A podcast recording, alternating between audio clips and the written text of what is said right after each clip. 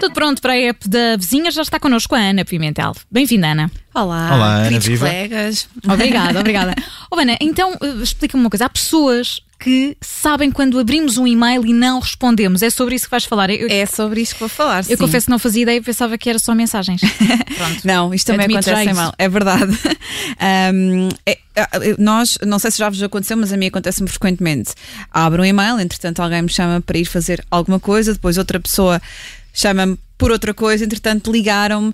ahm, e o e-mail perdeu-se. Às tantas, quando volto ao computador, preciso ir enviar outro e-mail mais urgente por causa de outro assunto que estou a tratar. E quando chego ao computador, ah, aquele e-mail lido já ficou perdido nas dezenas de e-mails que estão, que estão, que estão abaixo. E, hum, e, e esqueci-me que o abri, nem sequer processo essa, inf- essa informação. E a verdade é que depois nos, nos ligam, já viu o e-mail, ou já viste, já, Ana, já viste aquilo, aquilo que teve? Não, não vi nada. E de facto até já o abri. Ahm, o que acontece é que quando nós dizemos isto, as pessoas podem saber que nós já abrimos aquele e-mail e não é preciso enviarem aquele eh, típico hum, recibo de leitura. Não sei se também já estão familiarizados, Sim, há sim. alguns e-mails que, que enviam o recibo de leitura em que nós clicamos que sim, ok, aquela pessoa já sabe que eu, que, que eu vi o seu e-mail, que eu abri este e-mail, mas eh, neste caso não é isso que acontece. Ahm, aqui há- existe uma, um, umas- uns trackers, são uns rastreadores que se podem instalar ah, nos browsers, seja por exemplo o Google Chrome ou o Mozilla Firefox, que informam a pessoa que enviou o e-mail quando é que aquele e-mail foi aberto. E, e, portanto isto pode acontecer e não é preciso enviar nenhum recibo de leitura. Mas como é, que, como é que sabem isso? Posso instalar também eu, e agora olhando aqui para o meu caso eh, particular, posso instalar no meu computador, por exemplo? Qualquer pessoa pode fazer isso? Qualquer pessoa pode fazer isso, por isso podes, João Alexandre, mas eu não te aconselho. não te aconselho. Isto é, é- é- na verdade, é uma ferramenta que está acessível a toda a gente, não é? Basta uma breve pesquisa no, no Google ou noutro motor de busca para perceberem que existe uma série de opções disponíveis para rastrear o e-mail, para fazer o tracking de- do- dos e-mails. E sim, qualquer pessoa pode fazer isto, não é preciso ser uma empresa, pode ser um particular, numa conta de e-mail particular. Ahm, e, e- e- o que acontece aqui é que quando nós estamos a instalar estes trackers, estes rastreadores, a aplicação, e por isso é que é preciso ter algum cuidado, a aplicação pede-nos autorização para assistir aos ao ao- à nossa conta de e-mail e aos nossos dados. Portanto, já sabem o que é que acontece a seguir, não é?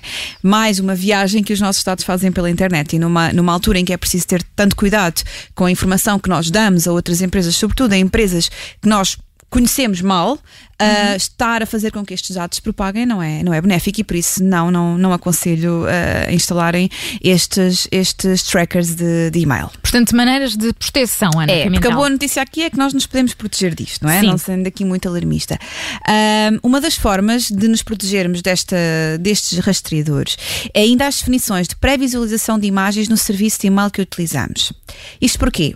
Porque o que dá sinal ao, ao tracker que o e-mail foi aberto é o facto de nós, quando abrimos o tal e-mail, aquilo é faz uma espécie de download de um fecheiro que é invisível. Nós não vimos isso, mas ele está a acontecer. E a pessoa do lado de lá recebe um alerta a dizer que aquele download foi feito. Portanto, e assim fica a saber que nós eh, abrimos o e-mail. No Gmail, por exemplo, para desativar esta, esta opção, no Gmail, vamos às definições do e-mail. Espera, espera. Vou, vou para acompanhar. Ah, é? Exato. Agora com atenção. Faz isso em direto, vá.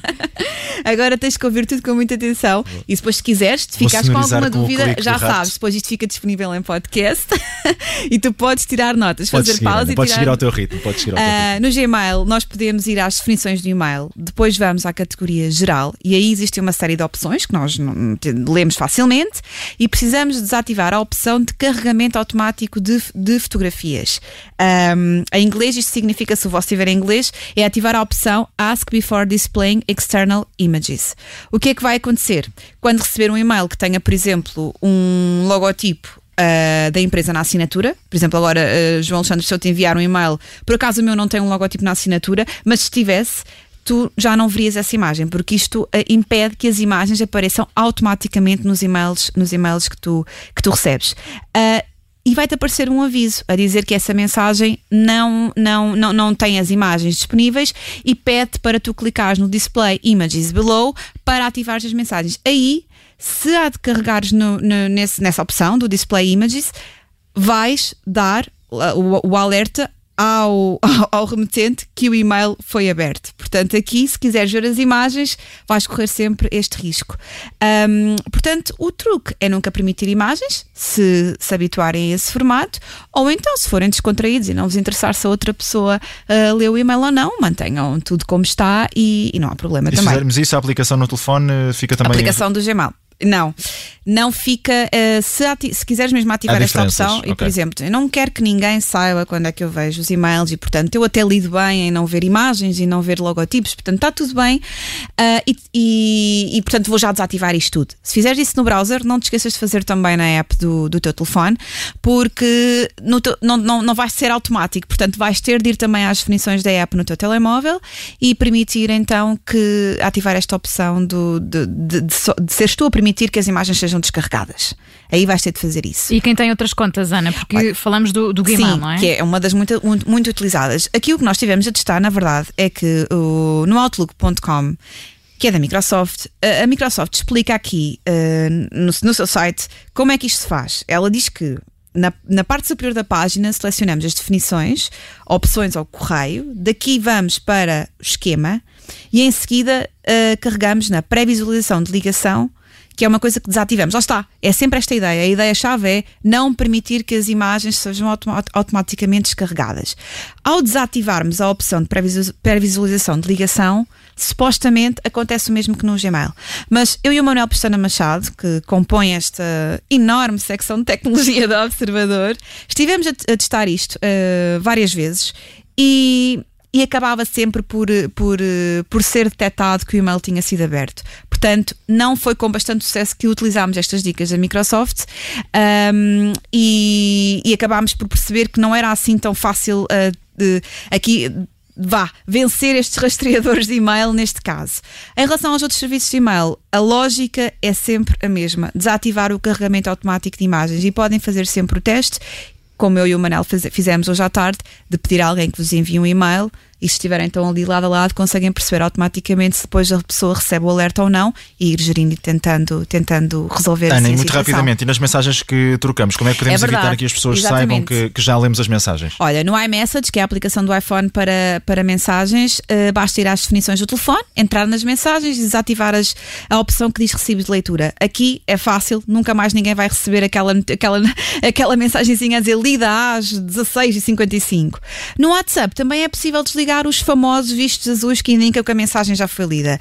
Aqui também é muito simples, vamos às definições do WhatsApp, à conta, depois aí privacidade. Estás a tirar notas, João Alexandre? Não. Ah, mas. Ele vai ouvir em podcast. Ele vai ouvir em podcast. Vou ouvir em podcast para dar mais algumas audições. A este e momento. depois, acho que, este, acho que este momento merece. E depois desativamos os recibos de leitura. E aqui também, atenção, quando nós desativamos estes recibos de leitura, também deixamos de ver quando as, quando as outras mensagens são lidas. Portanto, ao desativarmos os vistos azuis, desativamos para nós, mas também desativamos para os outros. Portanto, também deixamos de ver quando é que os outros leram um, as nossas mensagens.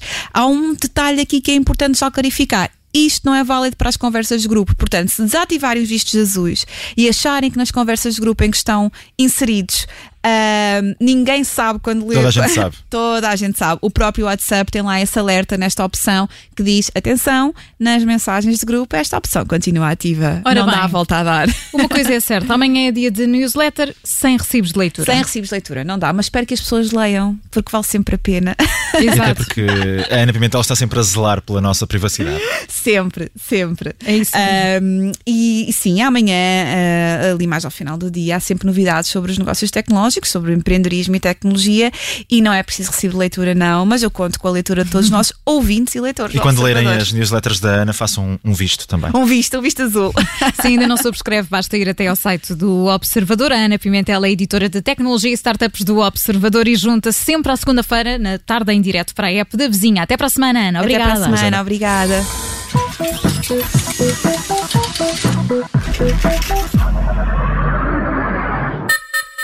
Obrigada por ter ouvido este podcast. Se gostou, pode subscrevê-lo, pode partilhá-lo e também pode ouvir a Rádio Observador online em 98.7 em Lisboa e em 98.4 no Porto.